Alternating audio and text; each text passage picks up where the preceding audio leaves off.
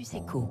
La France a-t-elle conservé son attractivité malgré la crise du Covid Comme chaque année en juin, EY publie son baromètre annuel, c'est l'un des plus regardés. Le président d'EY France est avec nous ce matin pour le commenter. Bonjour Eric Fourel. Bonjour Dimitri. Merci d'être avec nous. Ce que vous regardez chaque année hein, pour mesurer l'attractivité, c'est le nombre de projets d'investissement étrangers en Europe, pays par pays. Alors, bonne nouvelle, hein, c'est, je commence par là. La France reste effectivement le pays le plus attractif d'Europe en nombre de projets d'investissement, mais la tendance quand même n'est pas très bonne. Qu'est-ce qui se passe, Eric Fourel?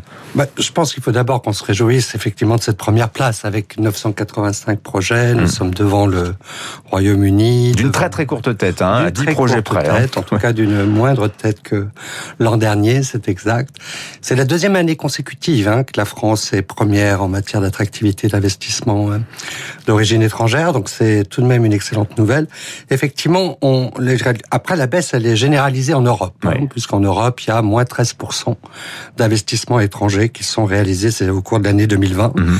La France baisse un peu plus que la moyenne, puisqu'on est à moins 18%, alors que l'Europe est à moins 13%, mais on conserve la première place, et donc mhm. c'est une, c'est une excellente nouvelle. Alors pourquoi une baisse un peu plus marquée que la moyenne européenne, un peu plus marquée que celle du UK. Le UK est à moins 12%, euh, essentiellement à cause du mix sectoriel qui est celui de la France.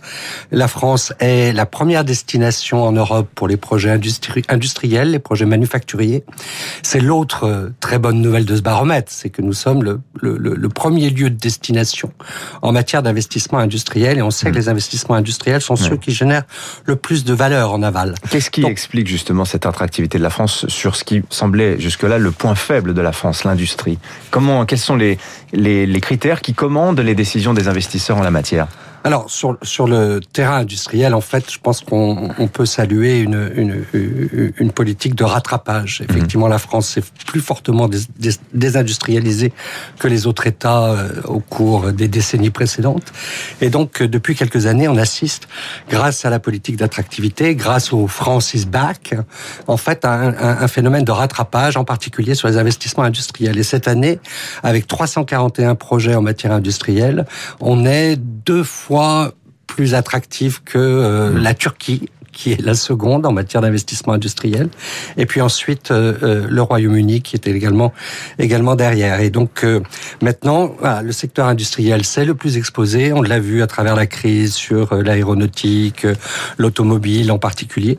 Et comme la France est très largement présente sur ces secteurs, ça explique la baisse un peu plus prononcée cette mmh. année de la France vis-à-vis de, des, des, autres pays européens. Alors vous citez la Turquie justement, alors qu'effectivement vous disiez la France reste en tête du classement européen avec moins 18%, la Turquie plus 18% d'investissement l'an dernier, la Pologne plus 10%. La concurrence, elle est euh, à l'est et sur la Méditerranée aujourd'hui. Hein. La concurrence en matière industrielle, oui, elle est à l'est et sur la Méditerranée, on peut le dire. Alors, euh, il y a quelque chose qui m'a j'ai trouvé très intéressant, euh, c'est vous vous avez posé des questions aussi aux investisseurs sur comment ils percevaient le pays et 58% d'entre eux pense que la France peut devenir un leader mondial en matière écologique d'ici 5 ans. Ça, c'est vraiment peut-être là que se situe l'avenir industriel de la France quand, euh, en même temps, vous l'avez dit, hein, l'aéronautique, l'automobile, le cœur de l'industrie française sont aujourd'hui affaiblis. Industriel, oui, euh, pas seulement l'attractivité de la France, euh, je dirais la France leader euh, de l'économie verte. Effectivement, 58% des investisseurs y croient. C'est le plus haut score en Europe. On le doit en fait principalement au fond à une position de départ qui est extrêmement attractive de ce point de vue-là. Le fait d'avoir une électricité qui est beaucoup plus largement décarbonée que les autres États, c'est un facteur d'attractivité pour la France. Et puis aujourd'hui, on voit que les enjeux enjeux de transition écologique sont pour les entreprises en fait euh, un des enjeux majeurs. C'est pas le seul. On peut aussi euh, dire que la révolution numérique, la révolution technologique est le second enjeu majeur pour les entreprises. Et donc elles regardent l'ensemble des pays euh, européens comme étant évidemment comment les comparant mmh. en termes d'attractivité de ce point de vue-là. Et la France, leader de l'économie verte pour demain, c'est un atout majeur en matière d'attractivité grâce à cette à, cette position de décarbonation qui est un peu meilleure que celle des autres États, euh, mais grâce aussi en fait euh, à, à, au fond l'avance qu'a pris la France en termes de normalisation des, de, de, de, la responsabilité sociétale. La France est très active auprès de la Commission européenne pour pouvoir faire avancer les normes en matière de performance extra-financière. Et dès lors qu'on aura un socle de normes au niveau européen pour bien poser quels sont les critères de la performance extra-financière mmh. et que la France sera capable d'être mieux disante en termes d'accompagnement des entreprises, parce que c'est lourd de conséquences en termes de transformation pour les entreprises. Mais dès lors que la France sera mieux disante, elle a effectivement une opportunité majeure de devenir le pays le plus attractif en matière de transition écologique. Et ça, c'est un point extrêmement important qui est souligné dans l'étude. Il y a une expression aussi qui revient dans votre étude, Eric euh, Fourel. Vous parlez d'une activité peut-être en Covid long. Il se trouve que près de la moitié des dirigeants internationaux pensent malgré tout diminuer l'ampleur de leur projet d'investissement en France euh, cette année. Hein.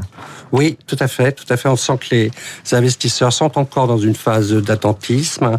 Ils sont 18%, vous le disiez, Dimitri, que, je dirais plutôt dire que euh, ça va être limité cette année. Mhm. Ils sont 44% euh, à dire quand même que sur les deux prochaines années, ça devrait repartir. Mais on peut parler de Covid long en matière d'investissement puisque le retour à la normale, c'est seulement pour pour la fin 2022. Mais le point intéressant également à souligner, c'est que 88% des investisseurs nous disent que la France a été au moins aussi performante que les autres États en termes de, de, de programmation de son plan de relance et son plan de soutien à l'économie il y en a 44% qui nous disent que la France a fait mieux que ses concurrents vrai. en matière de plan de relance.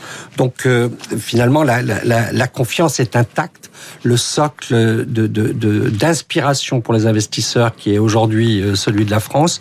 Et on peut s'en réjouir parce que euh, voilà, jusqu'en 2017, 2018, c'était vraiment pas là. Et depuis, depuis, on a rattrapé. Et depuis, on fait la course en tête et on continue de faire la course en tête. Après, demain, effectivement, la compétition va se renforcer et en particulier, une des, une, une des choses qui est mise en avant dans l'étude, c'est que le Royaume-Uni n'est pas du tout hors course, malgré le Brexit, bien au contraire. Merci Eric Fourel, le président d'EY France, pour le commentaire autour de ce baromètre annuel que vous retrouvez un petit peu partout ce matin dans la presse économique. Merci à vous. Il, il est 6h53, 3 minutes pour la planète.